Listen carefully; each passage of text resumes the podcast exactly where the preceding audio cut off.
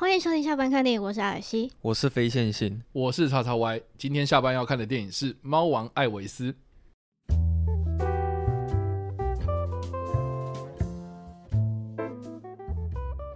啊，首先呢，我们先要用嘴巴欢迎叉叉 Y。X X Y，耶！大家好，耶！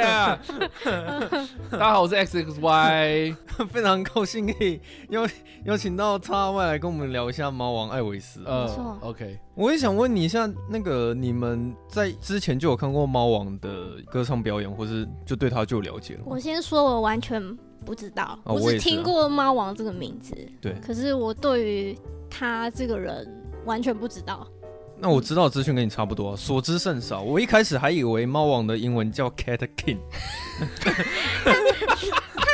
哎，等一下，因为我我就很有疑问，说他们他为什么叫猫王，所以我就有去查，然后好像是说他这个猫王的名字的由来是因为。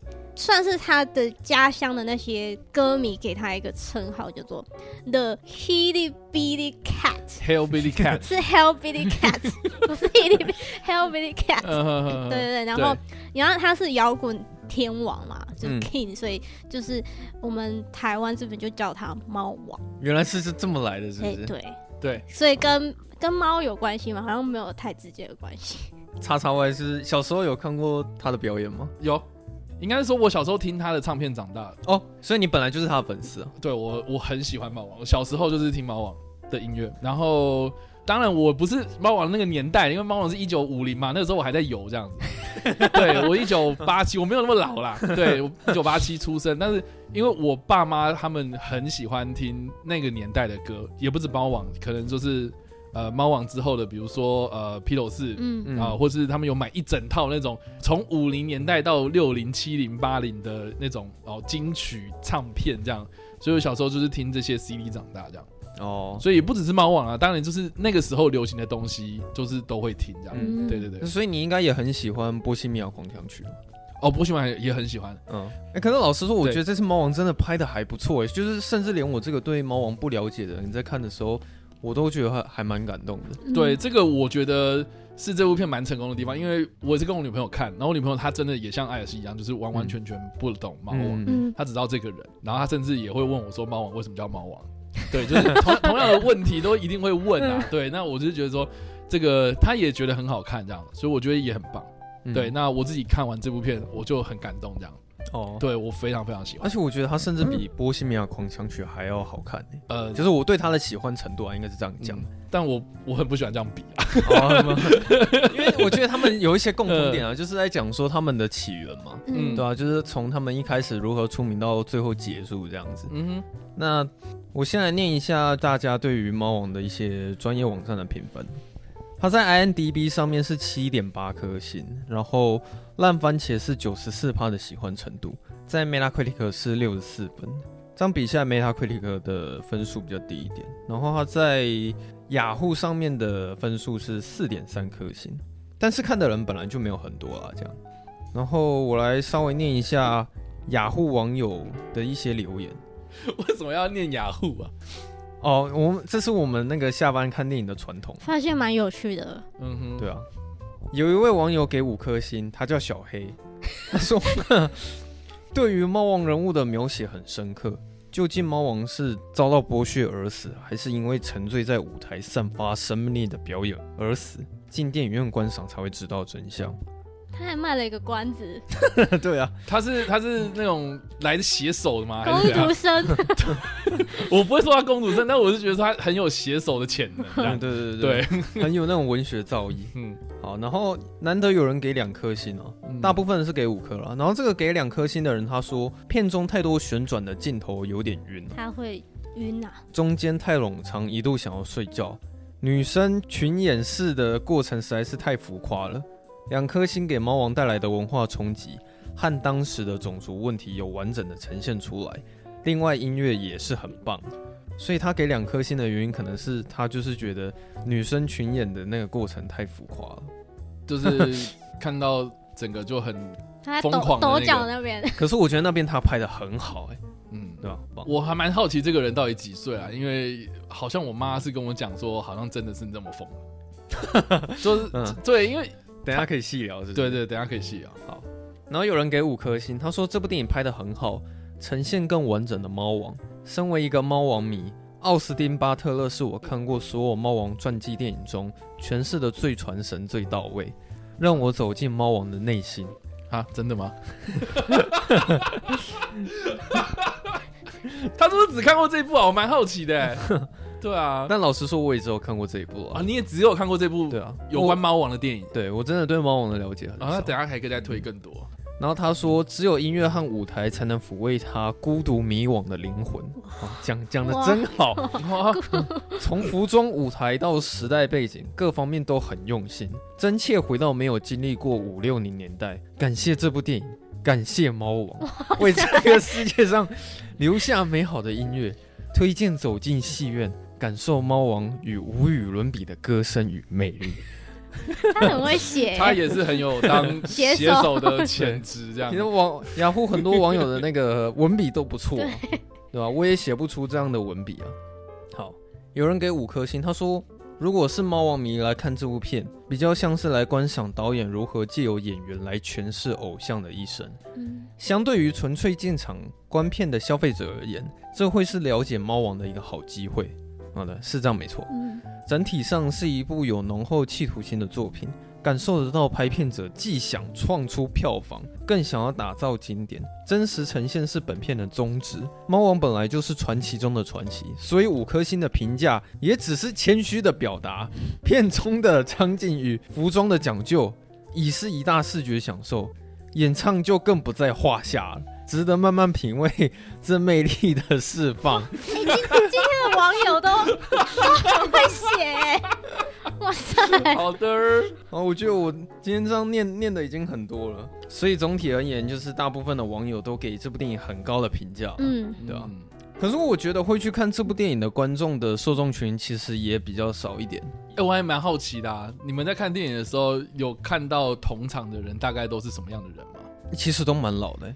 对我也是，呃，我不是这个意思啊，就是那个，其实年纪都比较，我这么年轻，我是说我那一场也是，没有，我想要解释一下，我刚刚没有在攻击去看猫王的观众群都是老头，我没有那个意思啊。OK，对，大家都很年轻的，大家都很年轻，但是去看的人很少哎，就我那我去看那，而且我是去那个厅也没有很大，嗯，然后大概才坐成三分之一的人而已吧。就是我觉得他的受众群其实比较小了，可是也因为会去看的，基本上对猫王都会有某种程度上了解，所以去看的口碑基本上都一定不差。其实如果不是叉叉跟，如果不是飞天信跟我说要跟叉叉录猫王，我可能也不会不会说会特别想要去看。哦，好，那那我换个方式问好了，就是如果你不看猫王的话，那同一个时间你大概会选择什么样的电影？上上个礼拜我们去看《巴斯光年》，对，OK，好，还有吗？然后我想我想看《婴儿转运站》哦，啊，对，同一同一周的，对对对，啊，我昨天是有去看《暗黑电话》，对，哦，但我下礼拜会看《婴儿转运站》，但不过还好，我有去看《猫王》，因为我看完我是蛮喜欢的，就是也是超乎我预期的喜欢，嗯，对对对，那就跟刚刚那个网友，对，跟刚刚那个网友说的一样，好哦，我觉得就是还蛮幸运的，可以就是透过一个这样的方式，然后认识一个像刚刚那个网友说，就是一个上一个世代巨星，对，上一个世代的巨星这样子，然后就真的就是有看到他就是呃那种为了在台上表演嗯的那种热忱嗯对，然后把他的粉丝当成他的爱人这样子，然后就是在舞台上这样子嗯。燃烧他的生命的感觉，燃 烧他的生命，没错，对。其实我本身还蛮喜欢巴兹鲁曼这个导演的，虽然他的作品数量没有很多，可是我觉得他的红模仿很厉害。虽然他是我很小的时候看的，可是我觉得那一部歌舞片给我留下蛮大的印象，就是他整个视觉风格很华丽，但是他。到目前为止，所有的作品里面，我最喜欢的是《大亨小传》了。你要讲《大亨小传》的全全称哦，《大亨小传》它在大陆那边的翻译叫做《了不起的盖茨比》，烟花璀璨人生长河，如诗如梦，盛世挽歌。好，这不是重点，所以傻小，好哦，我浪费了一大堆时间在念他的那个中国片名。好，可是因为我会这样讲，是因为巴祖鲁曼他，我觉得他的色彩学非常的丰富，就是他在《大亨小传》里面整个美术的视觉风格，其实都还蛮让我蛮喜欢的啦，对啊，就有点像在看一本小说的那种感觉。然后我觉得在看《猫王》，感觉也是蛮像，就是。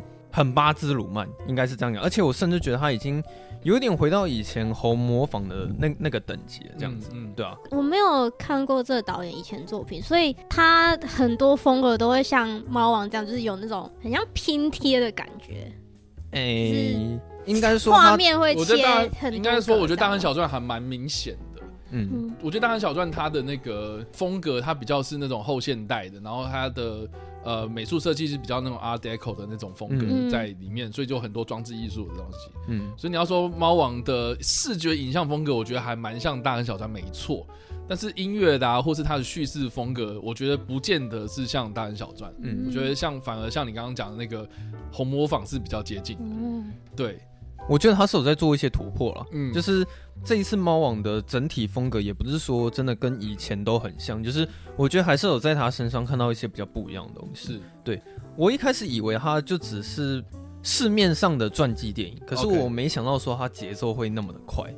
他前面呢、就是在交代可能猫王他是如何踏上他这整个歌坛的时候，他是用非常快速的节奏跟大量的蒙太奇在讲猫王他所发生那些事情，这样子，我也想说，哇，他好像甚至有时候可能三分钟就讲完一件事情，然后就接下来讲下一件事情，就我觉得他整个给我的那种节奏感，甚至比动作片还要来得刺激一点。就我发现他其实。根本没有给你任何的喘息空间了，嗯，就是你没有任何分心的时间，这样子，你必须要一直很专注的去看，说他接下来又要给你什么样的资讯什么的。就是我觉得他在表现《猫王》这整部电影的时候，他的资讯量其实蛮大的。然后再来是，他可能也是为了要交代他很多的事情，所以他也会用大量的转场效果，观众会看到很多它里面一些花俏的一些转场了。可是。它所处理的那些转场效果，我觉得都还蛮融入电影本身的，就甚至有一些转场效果不太会让你意识到它有转场，就是它有好几次是那种可能整个背景就是一个转场的画面，然后就直接带到下一个画面这样子，所以我觉得他前半段的时候节奏特别快，讲完这件事情就转场，然后讲下一件事情，然后换下一个地方。换下一件事情，换下一个地方。嗯，我觉得这这是这部电影的它一个特色，这样。嗯，然后我也是看了这部电影才知道，原来猫王小时候他是受到黑人的启发了。就是他前面不是有，就是带到说他在他很小很小的时候，就突然呃有听到他的亲戚在唱歌，然后他也情不自禁的跑到一个帐篷里面，然后想要参与他们。这个应该算是他的启发了。然后刚刚不是有聊到说猫王他在舞台上面抖得很用力嘛？其实我在看到那一段的时候，我也觉得是蛮浮夸的。可是我觉得很特别的是，他有点算是很刻意的在呈现女生眼中的猫王是什么样子。我有发现到说，他下面的观众席很少有男生，或者说几乎没有。所以巴兹鲁曼他有点刻意的是想要把猫王拍成是女生眼中的那个样子。后来查了资料也才知道，他没有夸大了。原来当时候他真的是抖那么用力，对，然后女生就是这么的疯狂这样子，对啊，对，可是是阿甘教他的，啊，对对对对，我觉得因为阿甘正传里面有提到猫王嘛，对不对？我想要提一个，就是其实我在看猫王前天，我才刚看了阿甘正传，因为他在 Netflix 要下架，说赶快去看一下，对对对，然后就殊不知有一点点关联，对不对？然后刚好又都是汤姆汉克，嗯。只是说汤姆汉克斯他在这部电影是饰演一个商人、啊，经纪人，对，一个经纪人。这样子。哦，因为我刚刚有讲到猫王抖腿嘛，嗯，可是因为其实那个时候可能政治因素比较敏感，所以他有一段时候演出说有一个政府官员的高层突然在电视上看到猫王在抖腿的时候，他就有去问他的家人说这个人到底是谁啊？然后他家人就说哦，他是猫王啊。那个政府官员就说：“哦，这个完全是违反我们那个社会的那个风俗，伤风败俗，对对对，不雅观，会会教坏小孩子。所以从不准抖，他就直接下了一个禁播令，说从今以后就是要禁播猫王。反正不能有他抖腿的画面啊，这样子。可是他还是很红，嗯，所以就是后来电视台就是干脆说，哦，就只拍他上半身。啊，对啊，对，就不拍他下半身。嗯，对。他后来被禁播之后，他又再一次去跑到黑人，可是这个也是政治因素，就是那时候不是有新闻记者拍到说他跟黑人在一起的画面吗？嗯，然后大家社会又开始抨击他说，哦，他都是受到那个什么黑人的影响啊，然后因为那时候其实对黑人的歧视蛮严重的，因为那个时候好像他们就是会有分说黑人的娱乐场所。聚会场所，然后跟白人的娱乐场所聚会场所，是然后对，然后他们连广播电台就是都有分成说，嗯、就是白人的频道就是只会播白人的音乐，嗯，然后黑人就播黑人的，所以那时候他们一开始不是也是在类似听的话，就觉得说，哎、欸，就就觉得说猫王的音乐是。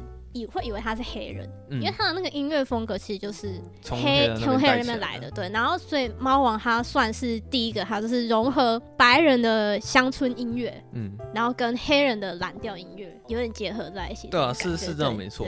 可是因为我刚刚其实有呃，我忘记讲到说，因为他被禁播之后，那个汤姆汉克斯其实就是有他有事先警告猫王啊，就跟他说，从今以后你不可以抖腿啊，因为你抖腿我们就要坐牢。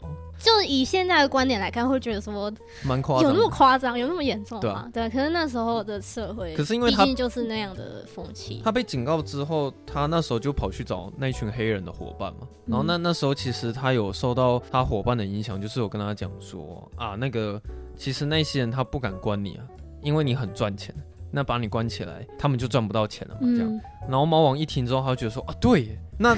我可以疯狂做自己嘛，对不对？对，这样，所以他那时候就看到他在那个棒球场上面的表演的时候，他疯狂抖腿，抖到一个不行。我蛮喜欢那边，我觉得蛮帅的。对啊，就是。很叛逆，可、嗯、是我就是要做自己，我才不 care 一些规矩，不 care 就是你们怎么看。可是那时候汤姆汉克斯在冒冷汗，他就说：“干，我要被抓去关了。”他那边是真的有拍出说，所有现场的观众直接跟警察打起来，嗯，就是有有直接爆发冲突这样。我觉得巴兹鲁曼他其实是真的很成功，有拍出说当初就是社会舆论跟一些社会冲击之下，还有在那种压抑猫王或者是。整个社会的氛围就是就是有这么多的限制啊，这样子。嗯。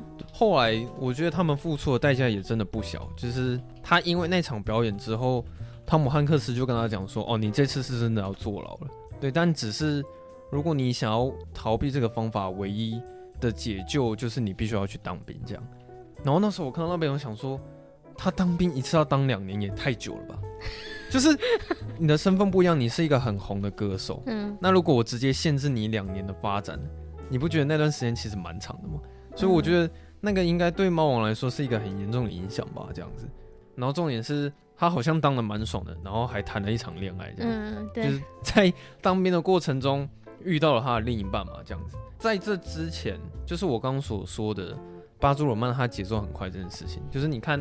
他一下子受到黑人的启发，然后受到爱戴，然后中间过程他可能又受到了那些禁播令的压制，嗯，然后在棒球场上表演，最后他要去当兵，然后当完兵之后马上又遇到另一半。我觉得他事情就是一直很紧密的发生。毕竟他要讲他的一生嘛，就是我觉得导演他其实蛮贪心的，他我感觉出来巴祖曼有点想要是把猫王的全部重点全部都排在这两个小时半里面，嗯。就是我可以感受到说，其实他对这部电影其实还蛮有野心的这样子，对。然后只是回来之后有一个很大的转变是说，汤姆汉克斯就告诉猫王讲，你可以，也许啊，这是一个方法，就是你可以去当一个好莱坞演员。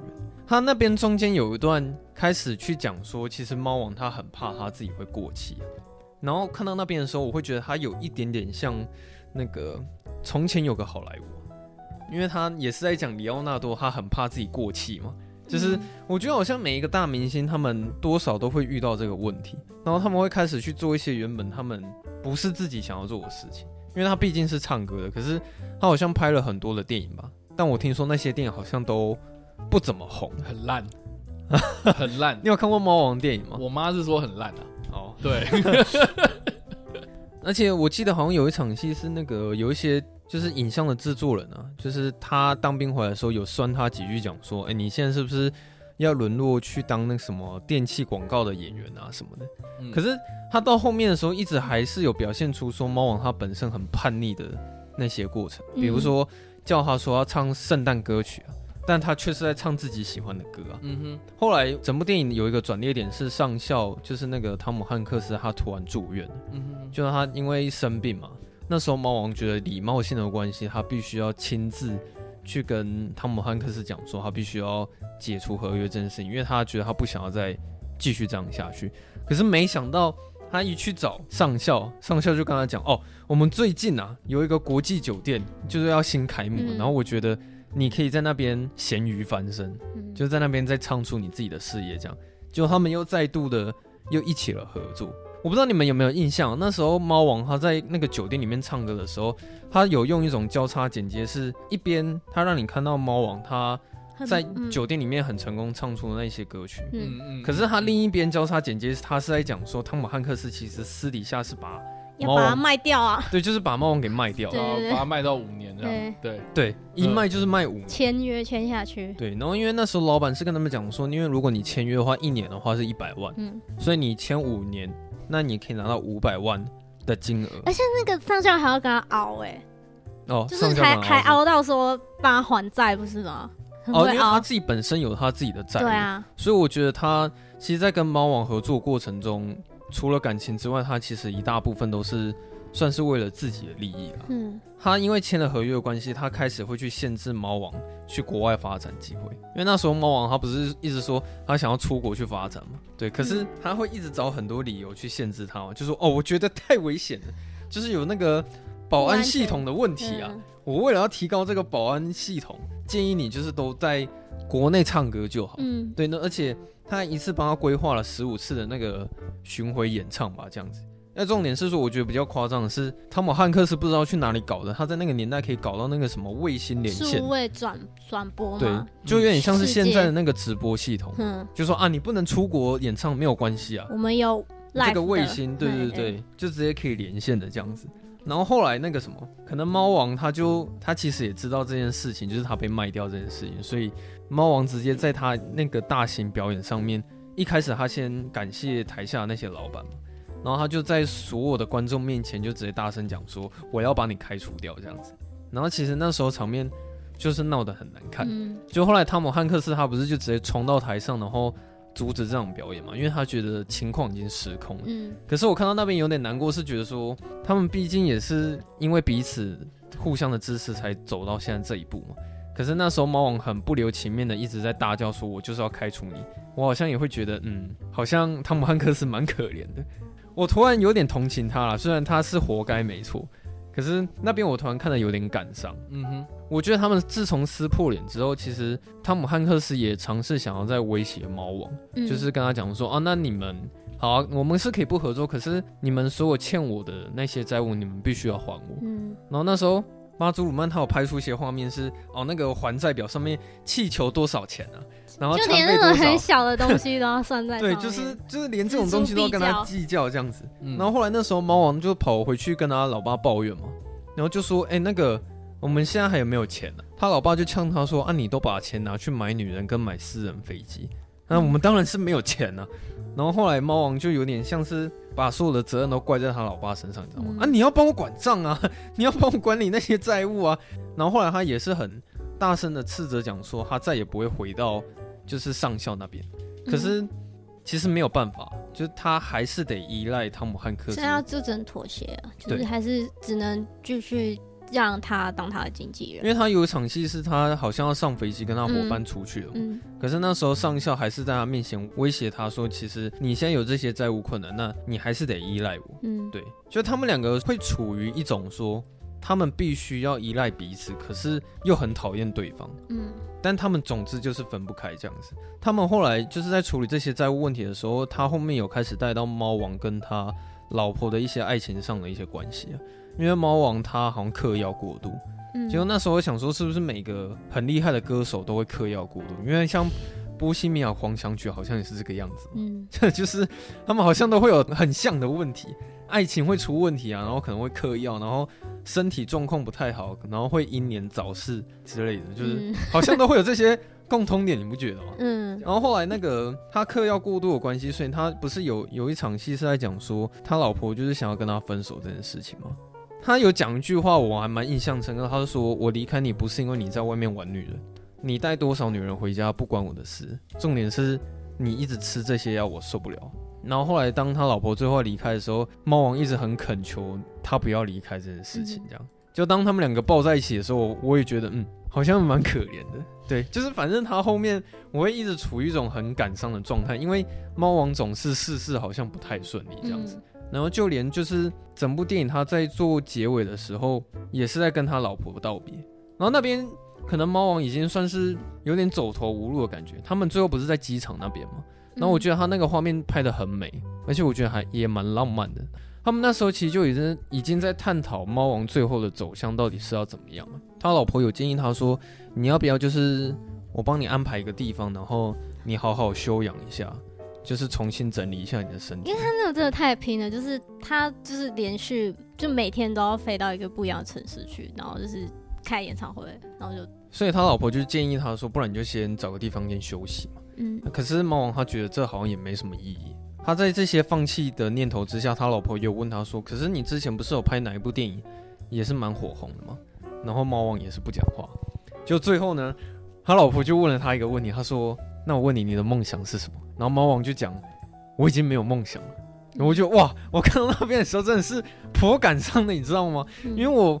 很难想象说，就是像猫王这种人，怎么可能会讲出这种话？他说他已经没有梦想了。我看到他前面已经发生过了这么多事情，他有了那么多的成就，他是一个当红的炸子鸡，唱了很多很火红的歌，嗯，演了很多的电影。可是到了电影最后的结局，他却已经沦落到说，他可能已经不知道自己的人生方向是什么，嗯，然后甚至也觉得他已经变成的是一个没有梦想的人，这样。所以其实那天我看完那部电影的时候，我心情蛮沉重的。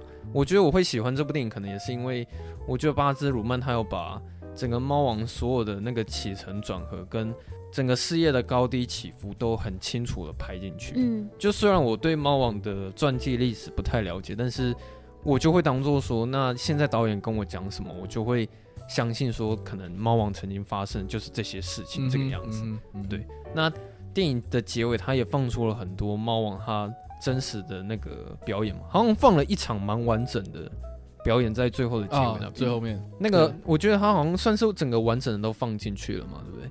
整部电影看完的时候，我我觉得蛮感伤，但是真的是还蛮喜欢这部电影的这样子。嗯先回应一下你们刚刚讲，就是就是说这部片它其实就真实的历史来说的话，其实不是这么的准确，这样哦，还是有很多都是经过改编跟不符合事实。对，就是我觉得在一些细节上面确实是有一点点可以讨论的地方，但是整体的脉络确实是差不多的。嗯嗯，对，就是猫王的整体大概就是长这样，他的一生这样。嗯可是你，如果你要探究一些细节，比如说，比如说上校他是真的在那一个场合里面看到猫王表演，然后把他签下来，嗯、还是说之后他怎么跟那一个黑人那个唱片公司乔之类的，嗯、就是这些细节其实都不对，这样，嗯，对，这些细节都不对。但是大致上的脉络是 OK，在这个时间点，然后接下来这个前后顺序就是对的，这样。嗯、然后包括你们刚刚讲到最后面，就是呃，比如说他去当兵，然后他当完兵之后回来，然后在那个洲际酒店，然后那个表演什么的。就大致上的脉络是这样，但是他是不是，呃，他真的跟那个老板签了五年的合约，然后把他锁死在这里，然后猫王他自己不出去还干嘛的，我不知道。嗯，对，这些东西是不可考的，这样。嗯，对，但是我觉得就是巴斯姆曼他抓到一个蛮大的一个失利点，就是。这个上校这个角色的这个视角去看猫王的整个的完整的故事，这样，嗯，对。那因为这个上校他确实就是外界给他的评价真的是很差啦，哼对，所以我觉得，哎，好像从这个观点出发。我觉得不管是 不管是旁观者还是主观者来说的话，我觉得应该都是很 OK 的，因为嗯，他真的就评价很差的一个。可是我觉得他选择这个视角蛮特别，因为我还以为巴兹鲁曼他会以猫王的视角在看猫王的一生，可是他是选择算旁观者，对啊，就是他最亲密的一个经纪人的角度去看猫王。对，所以这个也是为什么我反而。呃，应该是这样讲，因为你刚刚一直在讲说那个《波西米亚狂想曲》，嗯，因为《波西米亚》他他就是没有一个观点嘛，嗯，他是用他自己本身的，应该是说他就是很平铺直叙的把他的一生给讲完了，这样，嗯，对，就把皇后合唱团啊，然后跟那个那个 Mercury 他这个人，嗯，他们遇到的状况，然后去把它讲过一遍嘛，就是用一个很时间顺序的，然后让它排序这样，嗯，所以就我觉得在看《波西马狂想曲》的时候，反而会有点像是流水账啊，对、哦、对，对，但是问题是他拍的很紧凑，所以就还 OK 可以接受。但是我觉得猫王他一开始就是用上校，这个他快死掉了，所以他开始人生跑马灯，嗯，然后来讲自己就是啊，他怎么看这个？啊，我我是为了他好啊什么的，我才做这些事情这样子，对对对，所以我觉得从这个观点出发，我觉得在呃这个这部片的那个立足点就还蛮扎实的这样，嗯，对我觉得这个是一个基础啊。那我是觉得就是说拍一个呃传记片最困难的地方，不是你怎么把这个人给还原的很像本人，我觉得反而是你讲故事的方式吸不吸引人啊？嗯。我觉得他从一个比较反派的那种形象去看这整个人的一生，我觉得是一个还蛮不错的出发点。嗯，对。然后再来就是说呢，他这个汤姆汉克所诠释的这个上校啊，他跟现实生活中的这个上校，我觉得也是有一点点出入的。这样哦，他不是那么的邪恶吗？我自己个人看，就是现实生活中这个上校，不是不是汤姆汉克这个。嗯，我我我觉得现实生活中的这个上校，他就是一个他就是个商人啊。嗯，就是很多事情其实都是为了利益跟钱。对，就是当你做任何事情，你当然就是要考虑到这件事情会不会赚钱。嗯，然后他要帮这个艺人打理好，就是他所有的这个形象，嗯，然后他所有的演出，所以有些事情可能会做取舍。那如果这个取舍并不符合猫王他自己本身的意愿的话，那当然就是会有反弹嘛。嗯，对，所以其实猫王现实生活中的猫王是有跟这个上校起冲突的。是直接后来就是跟他翻脸，然后真的就就说我不跟你合作这样。对，可是就这部电影来说的话，好像是猫王还依赖他，然后甚至还帮他做这么多事情。然后这个上校呢，也是抓紧了这件事情，然后好像是哦，你很需要我嘛，所以我我这么做，就是你也是求助于我啊这样的感觉。嗯，所以我觉得这个两者的观点是有落差的啦。嗯，对对对对对对。你是说他在电影里面有稍微美化一点点上校的？哎、欸，好，你要说美化，我觉得它是有一点点缓和了，就是猫王跟这个上校两个人的关系。对，因为现实生活中是猫王直接跟他，就是说我跟你断绝这样。嗯、那那事实上有没有后来上校去练你刚刚说的那个气球多少钱啊？然后那个那个账单我直接寄给你，你要不要付嘛？这样子，嗯、就是这个这个是没有根据的这样。嗯，我觉得巴兹鲁曼他讲故事，他从这个上校的观点出发嘛，哦，我觉得是一个很好的一个细节啦，所以他去。我觉得那个大致的脉络，然后他就要用这些可能他自己编编撰，还是他从哪里听来的一些细节给补上去。嗯，所以我觉得就整体的完整度来说的话，确实这部片在执行上面，我觉得是值得肯定的。这样，嗯，可是我觉得以上校的他在这部电影的视角，他好像很刻意的在强调说，其实是他捧红猫王这件事情，就是他一直在强调说，没有上校就没有猫王。我印象很深刻是说，因为猫王的死因其实一直都有很大的争议啊。这个他在片中，他有讲说啊，杀死猫王人不是他的身体，还是什么病菌什么的疾病，其实是粉丝。他觉得是他对粉丝的爱，然后还有粉丝对他的依赖，大家集体这样子的一个行为把他杀死了，而不是毒品这样子。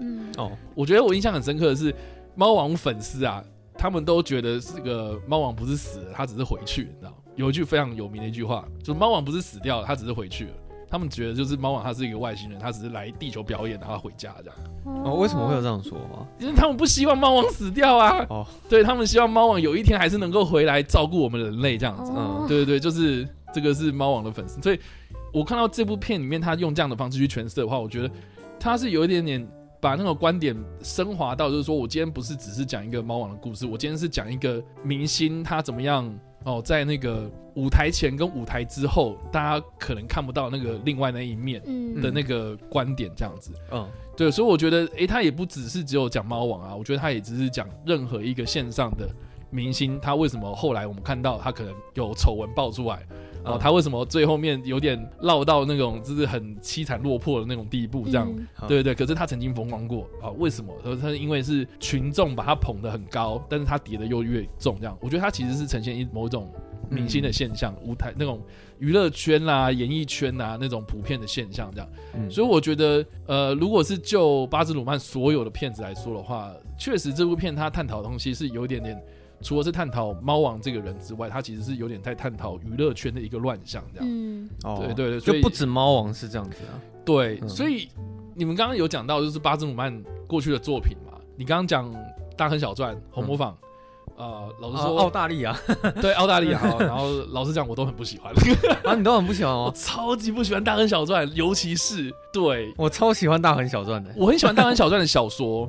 那个《大亨小传》它是一个，我觉得就是它呈现那个美国爵士时代一个很重要的一个小说作品，这样。嗯。可是他把它拍成就是好像是，哎，你又融合了嘻哈的东西，你又 Art Deco，然后又把它呈现是一个华丽年代这样。我我觉得某种程度上是 OK 的啦，但是然后你要说拍摄节奏或什么的，我觉得也都很 OK，技术上面没问题。可是我觉得他有点失去了那个本身故事他想要传达的重点，这样就是说你想要讲这个是什么意思？就是啊这几个人的互相关系我都懂啊，可是我不太懂你这个故事才想要传达带给我们什么样的意义啦。可是我觉得他厉害的就是他很会去讲那种光鲜亮丽的人，他看看不到的那一面。嗯、对啊，好啦，先不要管说句什么，嗯、他光那个色彩学你就可以去看。就是他每每一个画面都很漂亮。对啊，就就是技术方面，我当然很 OK 啦。他真的就是，因为他毕竟是一个服装设计师跟舞台设计出身的的导演哦，难怪。对对，所以他对于那种影像啊、那种舞台啊、场景啊什么的转换什么的，他是很在行。嗯，就是技术方面，我觉得没问题。然后红磨坊更不用说啊。那澳大利亚，我也不知道到底是出了什么问题，他可能就是 呃自己家乡拍的越多就越啊 越容易失手啊。但是我就觉得。就是我反而比较喜欢的是《罗密欧与朱丽叶》啦。哦，那那部我还没看，可是他是那部片出名的，对吧？那部片开始出名，这那是他第二部作品。但是我很喜欢《罗密欧与朱丽叶》的原因，是因为有很多人他们可能在诠释莎翁的方式是很严肃这样，嗯，可是他是算我觉得至少是我看到了，就是很少见，就是说把《罗密欧与朱丽叶》这个经典的戏剧用现代的方式去呈现。哼，然后因为以前的罗密欧与朱丽叶他是用刀剑去决斗嘛，嗯，他就可能改成是就开枪这样子，嗯，对，然后里面这些演员啊，他们也都是用沙翁的那种文言文的方式去讲台词，嗯，然后但是他他们都是呃这种穿着现代的服装，然后用现代帮派的。的这个火拼，然后来诠释两大家族的纷争，这样，所以我觉得他如果下多一点功夫在诠释故事本身的这个核心价值上面的话，我觉得那部片就会成功。这样，可是我觉得他比较像是说，他想要去加一些调味料，或者是自己喜欢的剧情走向在里面做一些调和。对啊，对啊，所以我觉得猫王艾维斯他他抓到了一个重点，是说我懂猫王他带给世人是什么样的意义。嗯，这个嘛，就是说。哦，那个当就像你刚刚讲的，就是哎、欸，当初没有人，没有一个白人的歌手，然后会去唱黑人的音乐啊，嗯，然后他又用这种你知道黑人的那种那种那种唱腔，然后那种节奏，那种带点爵士的风格，然后去融合了呃这种白人会玩的摇滚的东西，这样子，嗯、所以其实他那个音乐的那种第一次的那种尝试，然后又。惊世骇俗的那种风格的行为啊什么的，嗯，然后是当时是少见的，所以我觉得巴兹鲁曼他确实抓到了，就是猫王当年这个年代里面他带给这个年代什么样的影响，嗯，我觉得这个是他抓到的一个还蛮不错的重点。嗯，然后另外一个就是我刚刚讲的，就是说从经纪人的角度来看这个故事，然后从这个比较呃金钱面、利益面的东西，然后来看。整个娱乐圈的这种乱象，我觉得这个也是一个还不错的一个视角观点，这样。嗯，所以我觉得整部片《猫王艾维斯》它确实就技术上面来说的话，嗯、你看从模红模仿开始，然后到大亨小传，嗯，哦，这整整个的那个拍摄风格又更加的强烈，然后又很华丽，这样子。嗯、对那个技术上面，它确实提升了不少。嗯，可是，哎。可是怎样？可是怎么？我没有说可是，然后然后你没有你没有可是的意思吗？可是他他又比这个红魔坊或者大人小传在故事方面，他确实着力的就是一个还不错的一个出发点，所以我觉得他比之前的那些几部作品来说的话，我觉得这一次他的表现确实是很不错。这样哦，对对哦，你是想表达说他这一次的猫王艾维斯比较没有那么失真，对这样吗？对啊，因为我觉得《大亨小传》他就是有点拍的很华丽，没错啦。嗯。可是我真的不知道，我看下来我真的不知道说他你这个故事到底想带给我什么东西啊。可是我觉得他故事很浪漫啊，他其实就是在讲里奥纳多他是怎么从一个非常高高在上的一个存在，然后因为爱情，然后又最后沦落到那个下场，而且他的下场是可能甚至根本没有人去参加他的丧礼，这样。这跟前面会有这个很大的对比啊。应该是说，我觉得他毁在最后面那个大反转。你你知道我在说是哪一个？就是他揭露了他 我们背后可以讲吗？他揭露了最后面那个秘密啊，他的身世来源，为什么他叫 Gatsby 嘛？嗯，他不是后面有一个对啊对啊对啊很快速的一个大反转嘛？嗯。我我就超级讨厌那个大反转。网友觉得被暴雷，网友啊，没关系啊，钢铁人死掉了，现在没有什么好爆不爆雷了，是不是？但是我觉得，我觉得啊，猫王艾维斯有一点点像那个红模仿的感觉，因为红模仿他也在讲一个经纪人嘛，然后去挖掘到那个，对啊，对啊，对啊，对那那种过程，我觉得他也是在讲一个明星发迹的一个过程嘛，然后到最后面哦，在那种纸醉金迷的环境里面，他怎么样哦。纸醉金迷这四个字讲的真好，对不对？大亨小赚也是纸醉金迷啊。那我觉得大亨小赚就是纸醉金迷到一个，我觉得妈，你已经醉到翻了啦，那种感觉你懂吗？所以我觉得至少猫王艾维斯他有哦纸醉金迷之外，他也是哎还蛮清醒的一个状态在讲故事这样子。要不然要不然我觉得他如果就是再玩下去的话，我觉得玩玩过头就疯掉这样。嗯，对。可是他这样历代的作品看下来，他是不是每一部电影都是悲剧啊？我觉得是哎、欸，我不敢说是不是悲剧，但是我觉得有点凄美。哦，对，对对对，我觉得凄美，它是很浪漫的，嗯，可是它又有一点悲伤的感觉，这样，对，嗯、所以我觉得，哎、欸，这个这个确实是我很喜欢的的那种调性，这样，嗯，对。我在看他的作品，偶尔会联想到一点点提姆·波顿啊，嗯，我知道不一样啦，可是他们有一种会把电影拍成很童话的感觉，嗯，像我觉得。哎呀，其实他作品也没有到很多啊，可是我觉得他每一部作品的质感，其实他都拉的蛮高的，嗯嗯，有点像是他好像会为一部电影，然后准备好几年的时间在上面，对对啊，然后他又会亲手可能会去带入很多他自己的那种服装美学或者是色彩，他自己喜欢的风格在里面，所以我觉得其实每一次看他的电影，除了剧情本身之外，视觉本身也是一个享受，这样子，嗯，对啊。我再补充一个，就是我们刚刚有提到那个圣诞歌曲那件事情，就是在历史上确实他们有去录圣诞特辑，可是他们没有背后的那个阴谋，这样。哦，就是那个阴谋论，其实他是巴兹鲁曼加上去的，这样子。对，就是他故意要去加那个上校原本要给你去唱那种很正规的那种圣诞快乐歌，嗯，但是猫王他自己本身又去跟那个节目制作人私下乔好了，说我们要反叛，我们要做我们自己的节目，这样子，嗯、就是没有这回事情这样。哦，对对对，就算是为了戏剧效果然后加上去。对对对，他就是纯粹就是啊，我们就跟一个呃节目制作人，然后去做这个节目这样子。反正那个节目他自己就是猫王，他跟那个节目制作人，他想要做一个就是很特别的圣诞节目，就就这样那么单纯而已。那今天差不多就是这样子吧。对，那如果大家喜欢的话呢，欢迎到 Apple Podcast 帮我们。你怎么讲的这么心虚？你讲你讲的有气。如果喜欢我们的节目的话，去 Apple Podcast 帮我们给五星，你讲一遍。如果大家喜欢我们节目的话呢，欢迎到 Apple Podcast 帮我们五星评分一下，好不好？然后可以留言一下，让大家都可以一起下班看电影。好，然后如果想要跟我们聊天的话，随时都可以私讯我们，只要我们有看到讯息的话，就一定会回复。然后我们有开那个赞助的功能，我希望那个各位观众可以多多施舍，哎，算施舍，不要好难听哦，不要这样子，可以多多赞助我们，抖抖内抖内，鼓励鼓励我们，鼓励我们，我们我们会做出更优质的节目的，没错。然后也记得去订阅、按赞一下叉叉的相关频道。好，还有叉叉会跟你看，对，跟你跟你看电影。连我的节目也不知道怎么念，是不是？叉叉跟你看电影。对，对对对，欢迎大家多多按赞、订阅，好不好？嗯，哦，好，好哦，今天就先这样哦。好，就先这样。那我们下周二下班见，拜拜，拜拜拜。